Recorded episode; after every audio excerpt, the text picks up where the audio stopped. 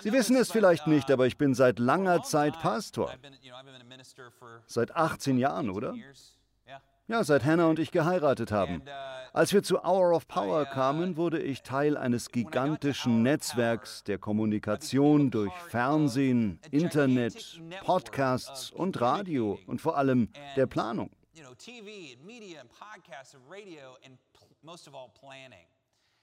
Darum musste ich meine Predigten oft zwischen sechs Monaten und einem Jahr vorher planen. Die Predigten sind in einem Dokument aufgelistet. Man kann dort den Predigtitel sehen, die Bibelstelle und die Themen, an denen ich arbeite.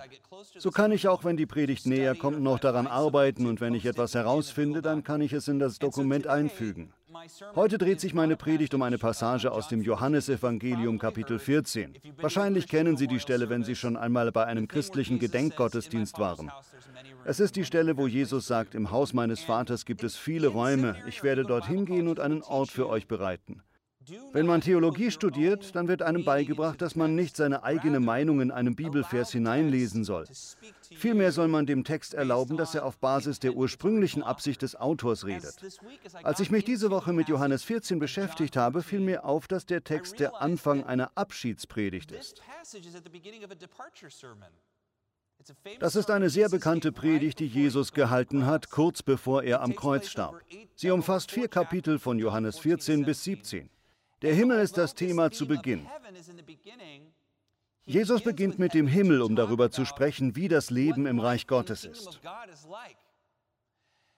Mir ist dabei dieser tiefe Gedanke aufgefallen von, mach es nicht allein.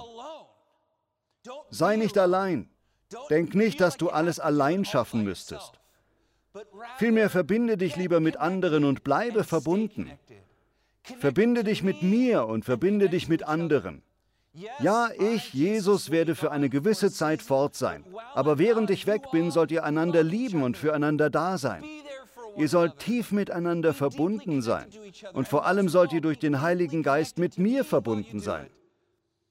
Wenn ihr das tut, werdet ihr einen Überfluss an Frucht in eurem Leben und euren Freundschaften sehen in euren Ehen und in euren Kirchen, in eurem Team, in eurem Geschäft.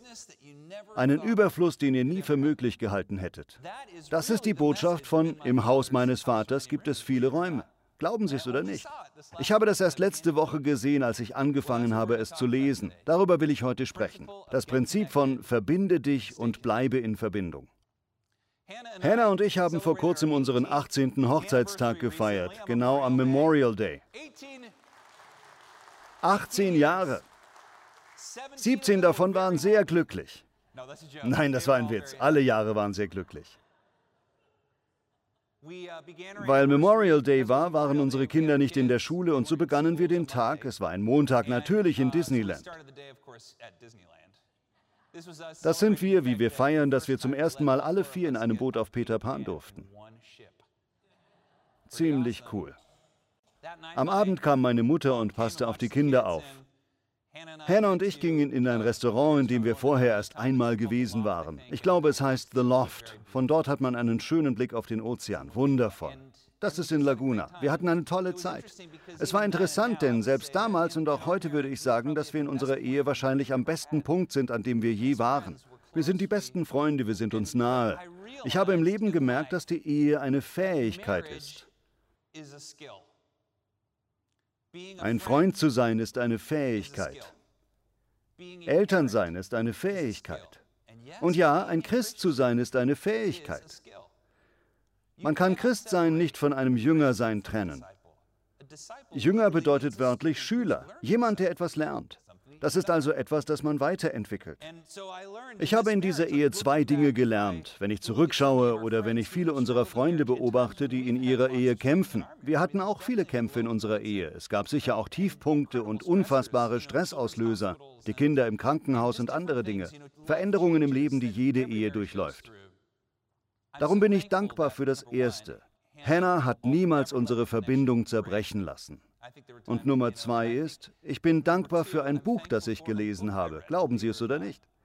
Ich gebe dieses Buch vor allem an Männer weiter, aber ich gebe es auch dauernd an Freunde weiter. Es heißt Meine Wünsche, deine Wünsche. Es hat mir dabei geholfen zu verstehen, dass Männer in einer Ehe manchmal etwas anderes brauchen als Frauen. Der Autor ist ein klinischer Therapeut mit Namen William Harley. Er hat festgestellt, dass viele Paare, wenn sie in die Paartherapie kommen, schlecht abschneiden. Er sagte zu sich, das darf nicht sein. Warum ist das so?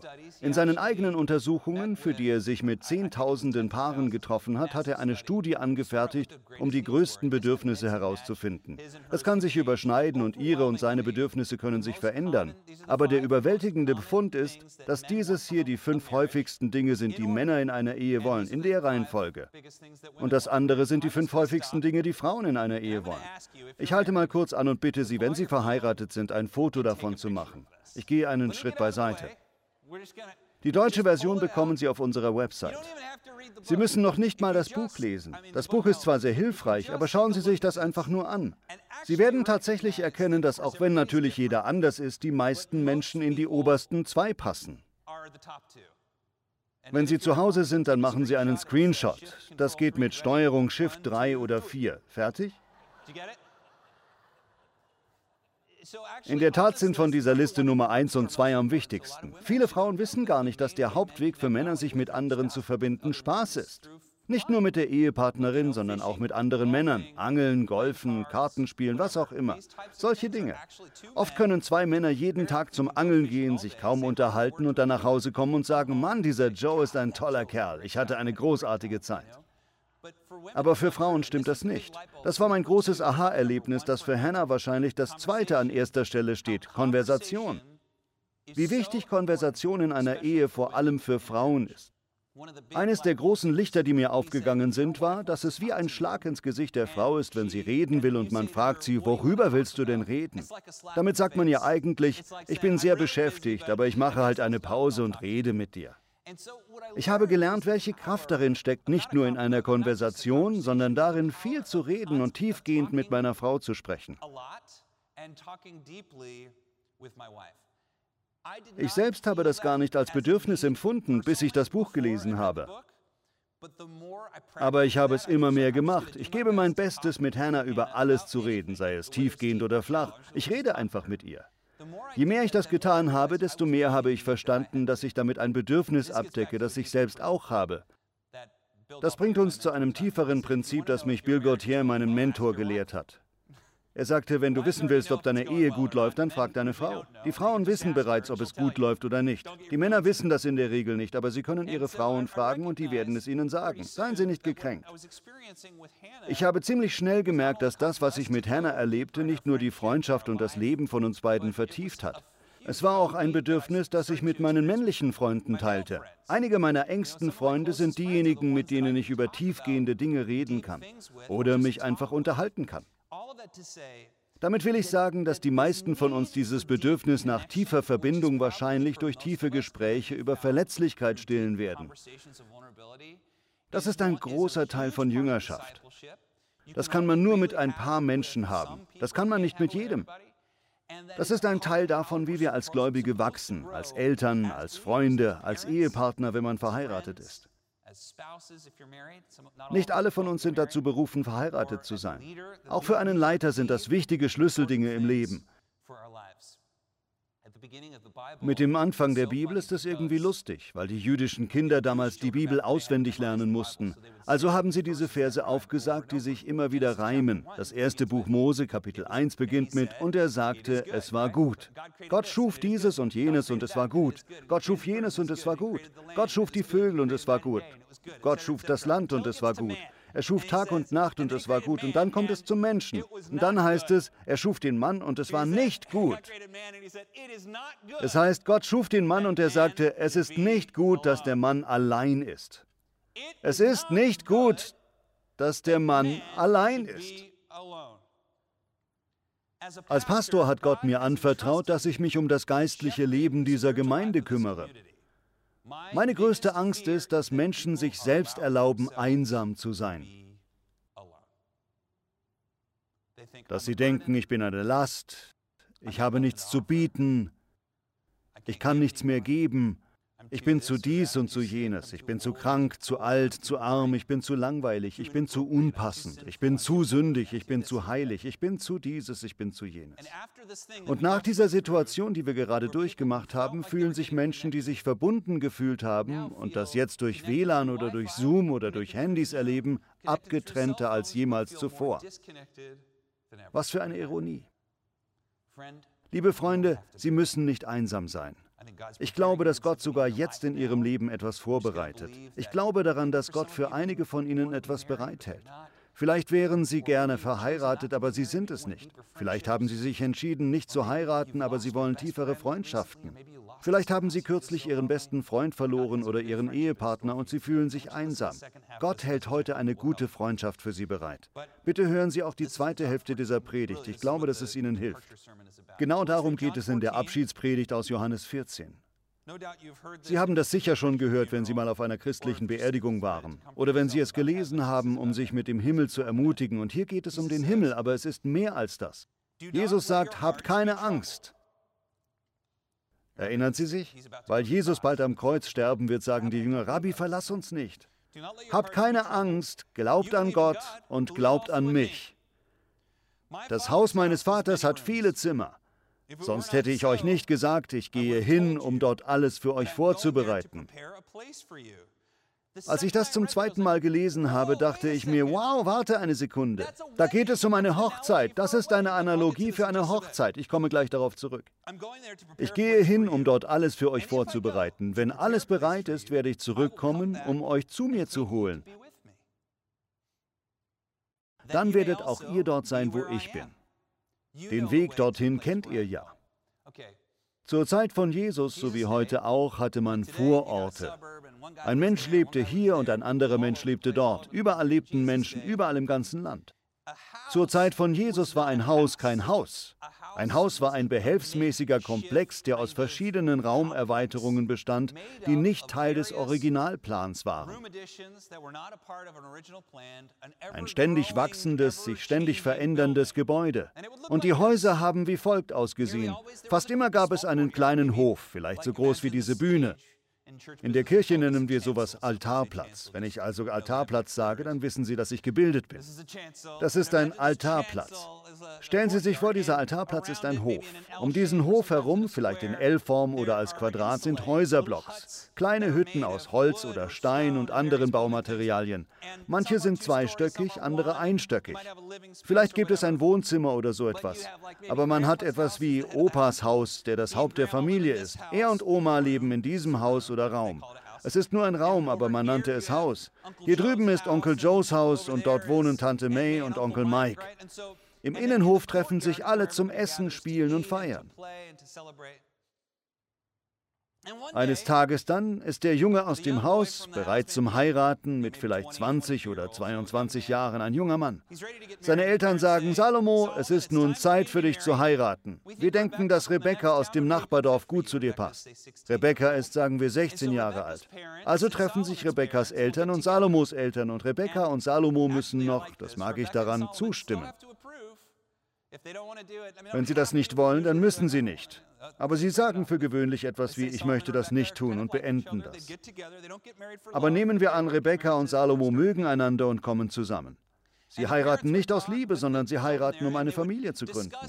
Die Eltern werden dann mit den Kindern reden und darüber sprechen, was bei der Hochzeit passiert. Ein Vertrag wird dann unterzeichnet für den Fall einer Scheidung oder was passieren soll, wenn einer der beiden stirbt oder solche Dinge. Diesen Vertrag, diesen Bund nennt man Ketuba. Und um diesen Ketuba zu erfüllen, wird ein Brautpreis bezahlt. Eine Sache, die ich am Judentum liebe, ist das hier. In vielen mittelalterlichen Kulturen in Europa wurde ja dem Bräutigam, wenn er die Tochter geheiratet hat, eine Mitgift gezahlt. Ich dachte immer schon, das sei albern. Im Judentum ist es andersherum.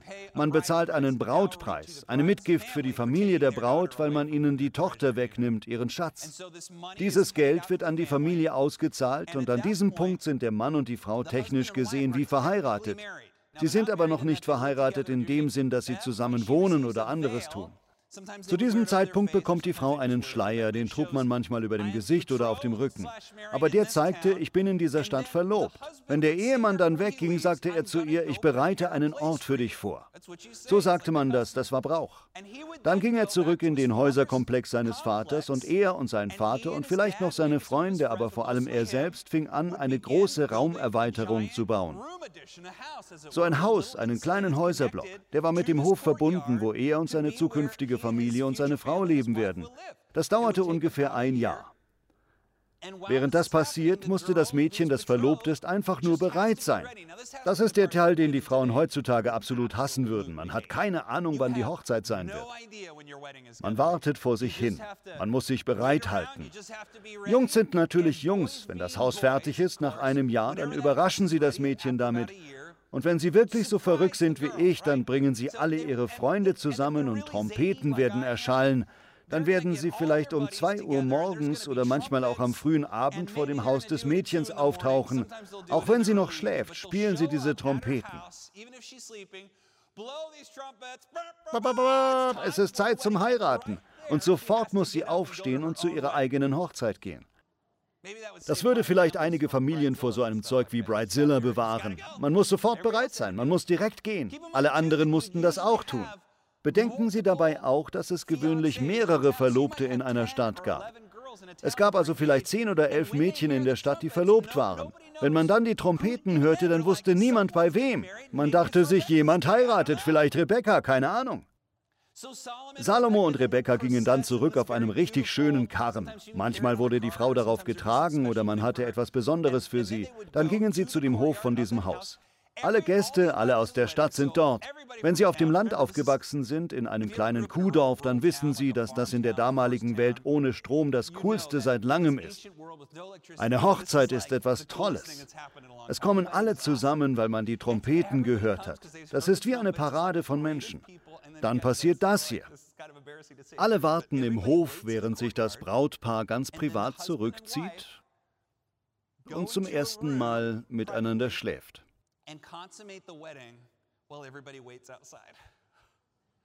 Zwei Menschen, sehr wahrscheinlich mit null Erfahrung, haben Sex und der Trauzeuge wartet vor der Tür.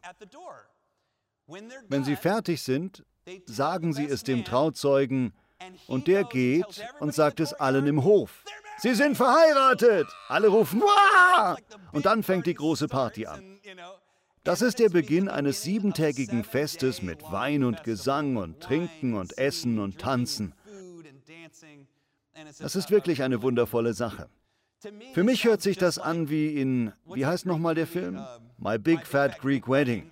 So fühlt sich das an. Sie sind irgendwie damit einverstanden, dass alle so dicht dabei sind. Bei diesem Teil der Hochzeit.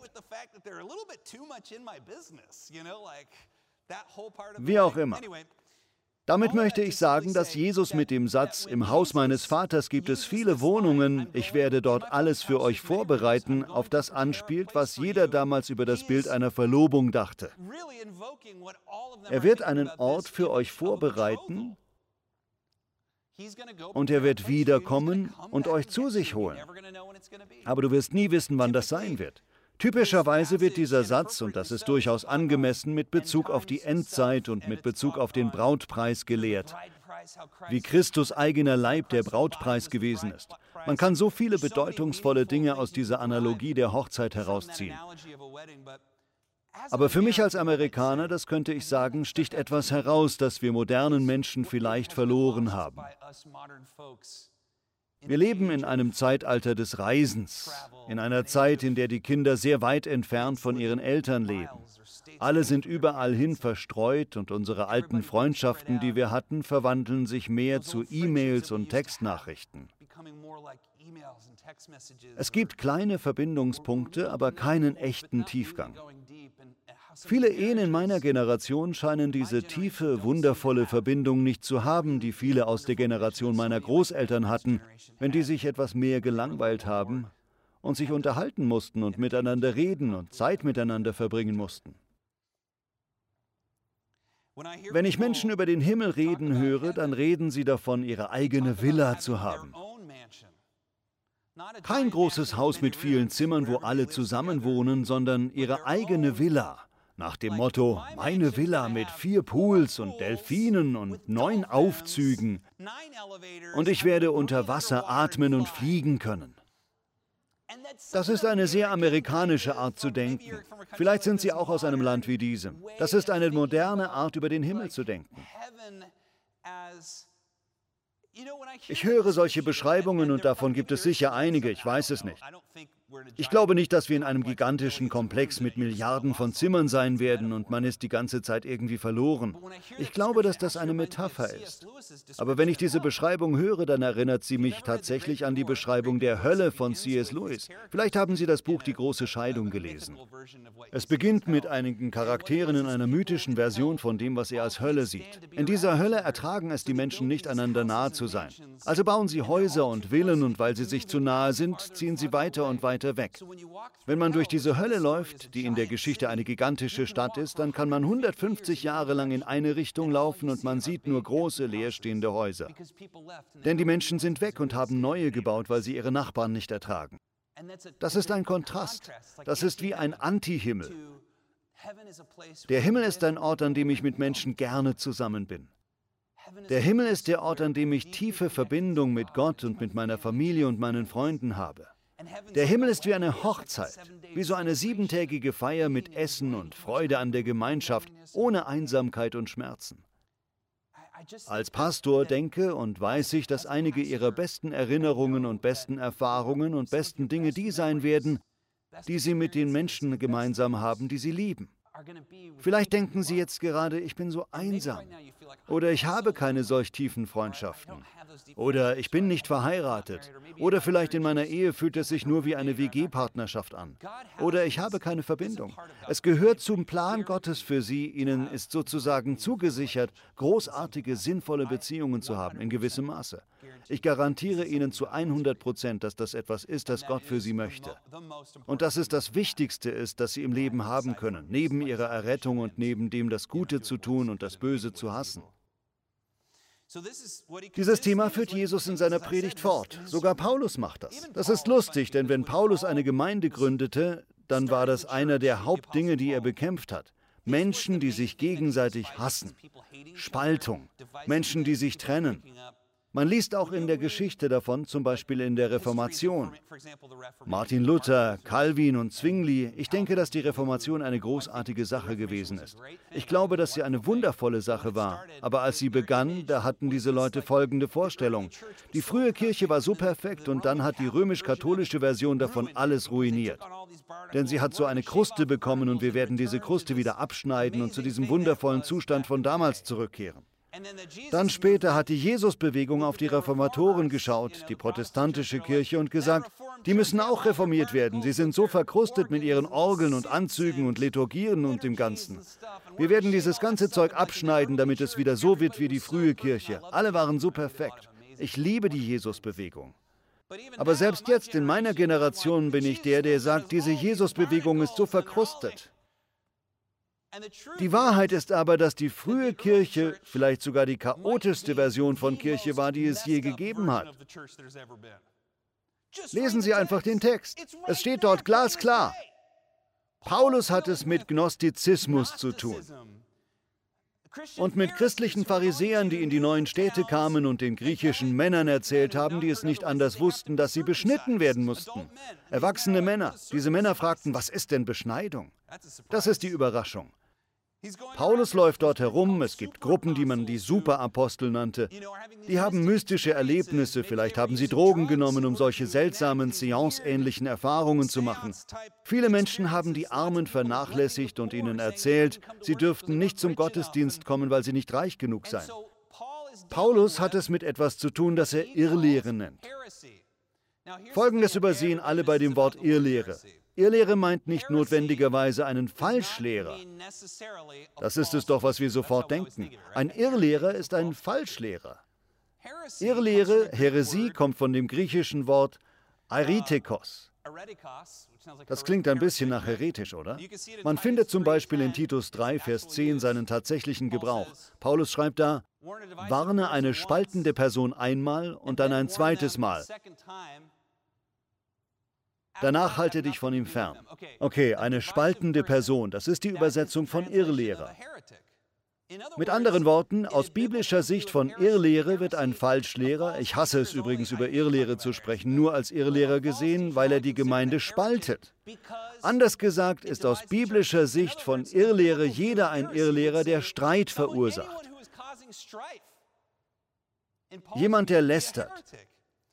Menschen, die komische Machtspiele in einer Gemeinde spielen. Menschen, die komische Eigenwerbung betreiben. Menschen, die versuchen, Streit und Spaltung hervorzubringen. Diese Art von Menschen. Mit diesen Menschen beschäftigt sich Paulus, denn es ist nicht gut, wenn der Mensch alleine ist. Wir brauchen Menschen. Wir brauchen einander. Und wir brauchen eine wahrhaftige Kirche, eine Gemeinschaft von Menschen, die bereit sind, tiefer zu gehen und einander zu lieben, die sich gegenseitig dabei helfen, Jesus ähnlicher zu werden und die sich nicht aufgeben. Mir geht es nicht nur um die Kirche, sondern um die ganze Welt. Es gibt auch falsche Verbindungen, WLAN und Handys.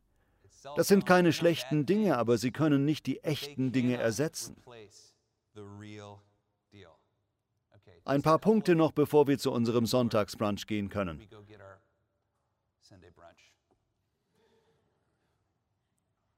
Ich hatte einen Freund, der sagte, und das ist auf christlichen Schulen üblich, ich will mich nicht mit wenig zufrieden geben, wenn ich heirate.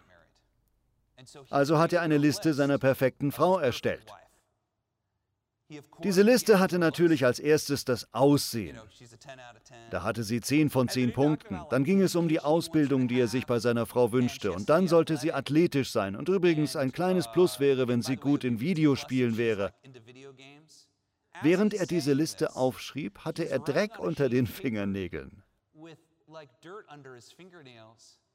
Nicht etwa, weil er ein Bauer gewesen wäre, sondern er spielte dauernd Videospiele und hatte einige Tage nicht geduscht. Er nahm sich ein paar Chips aus der Tüte und schrieb weiter. Ich dachte so bei mir, mein Freund, du beschreibst eine Frau, die Jesus liebt, athletisch ist, Gehirnchirurgin, die zehn Punkte bekommt. Und als ich ihn so sah, dachte ich mir, kommt er gar nicht auf die Idee, dass eine Frau genauso eine Liste von ihm schreiben könnte? Das Lustige daran ist, dass es ein Spiegel von uns selbst ist, oder? Das war ein Spiegel für mein eigenes Leben. Wir machen das so nicht nur mit potenziellen Ehepartnern oder idealen Ehepartnern, sondern mit jeder Beziehung. Zu oft denken wir mehr an die Freunde, die wir wollen, als an die Art von Freund, der wir selbst werden wollen. Wir denken über die Freunde nach, die wir haben wollen, mehr als über die Art von Freund, der wir sein wollen. Wir machen das in allen möglichen Beziehungen. Wir denken mehr über den Ehepartner nach, den wir wollen, als über die Art von Ehepartner, der wir selbst sein wollen. Wir denken über das Kind nach, das wir haben wollen, mehr als über die Art von Eltern, die wir sein wollen. Am meisten denken wir über die Art von Gott nach, den wir haben wollen, mehr als über die Art von Christ, der wir sein wollen. Ich denke, wir sind alle bereit zu sagen, dass es an der Zeit ist, Verantwortung für sich selbst zu übernehmen. Ich möchte ein Christ sein, der seiner Berufung würdig ist. Ich möchte ein Mann sein, der seiner Ehefrau würdig ist. Ich möchte ein Freund sein, der seiner Freunde würdig ist. Und ein Vater, der seiner Kinder würdig ist. Ich möchte mit dem Wissen sterben, dass ich es zumindest versucht habe dass ich niemals eine Liste gemacht habe, was die anderen alles für mich sein sollen. Ich glaube, wenn wir an uns arbeiten, werden die anderen nachziehen. Wenn ich an mir arbeite, dann werden die anderen zu denen, die sie sein sollen. Ich kann nicht erwarten, dass das nur nach ein paar Wochen passiert. Und wenn sie sich dann nicht verändern, ist es deren Schuld. Ich muss eine neue Schöpfung werden. Und wenn das passiert, dann werde ich zu dem Ehemann, zu dem Freund, zu dem Vater, zu dem Christen, den andere brauchen. Amen? Auf geht's. Zweitens, Und das ist wie ein Gegenstück dazu, kann man nicht, also die Bibel sagt niemals, dass wir die ganze Welt lieben sollen. Ich weiß, das klingt seltsam, weil wir so etwas sogar in unserem Glaubensbekenntnis sagen. Aber eigentlich sagt Gott, liebe deinen Nächsten. Gott liebt die ganze Welt und wir lieben unsere Nächsten. Ich habe daraus gelernt, dass es in vielerlei Hinsicht eine Grenze gibt, wie viele gute Beziehungen man haben kann. Wenn man zu allen Ja sagt, sagt man in Wahrheit Nein zu allen. Man kann nicht Ja zu den Menschen sagen, die einem im Leben am wichtigsten sind, wenn man kein Ja mehr zu geben hat. Es gibt manchmal einige Menschen in unserem Leben, mit denen wir ein Kapitel schließen müssen. Eines ist dabei wichtig zu bedenken, weil ich viel davon spreche, Freunde zu haben, die anders sind als man selbst. Es ist wichtig, Freunde zu haben, die vielleicht anders glauben als man selbst, damit man nicht starr und idealistisch wird. Aber gleichzeitig möchte man ja auch mit Menschen zusammen sein, die unseren Charakter aufbauen. Ich habe das in der Jugendgruppe gelernt und werde das nie vergessen. Das ist ein guter Rat, besonders für Teenies. In einer Beziehung sind viele von uns entweder ein Thermostat oder ein Thermometer. Ein Thermostat verändert die Temperatur im Raum, aber ein Thermometer wird durch die Temperatur im Raum verändert. Es ist in manchen Beziehungen wichtig, dass man ein Thermometer ist, dass wir Menschen haben, die uns auf gute Weise verändern. Aber es gibt auch Beziehungen, in denen man ein Thermometer ist, obwohl das nicht gut ist. Wissen Sie, was ich meine?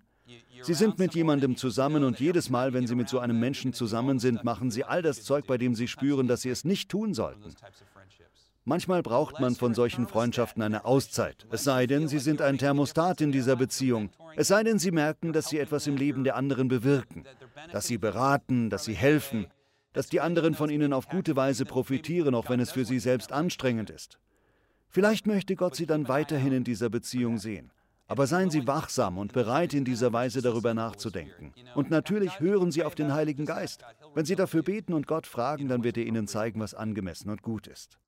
Es ist nicht gut, wenn ein Mann oder eine Frau alleine ist. Ich möchte Sie ermutigen, meine Freunde, weiterhin mit Menschen tiefer zu gehen.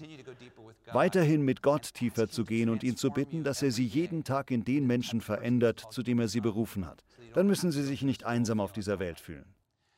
Vater, wir danken dir für alles, was du uns gegeben hast. Wir lieben dich. Wir beten im Namen von Jesus, dass du durch den Heiligen Geist ein gutes Werk in uns beginnst.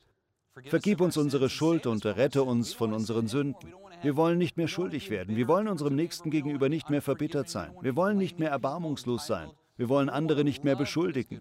Wir wollen das Gute lieben und Menschen lieben. Wir wollen es lieben, dir zu dienen und freundlich zu sein und zuzuhören. Wir gehen sanft mit uns um und schämen uns nicht mehr für die Vergangenheit. Wir bitten dich, Gott, hilf uns dabei und mache uns zu den Menschen, zu denen du uns berufen hast. Wir lieben dich und wir beten im mächtigen Namen Jesu. Amen.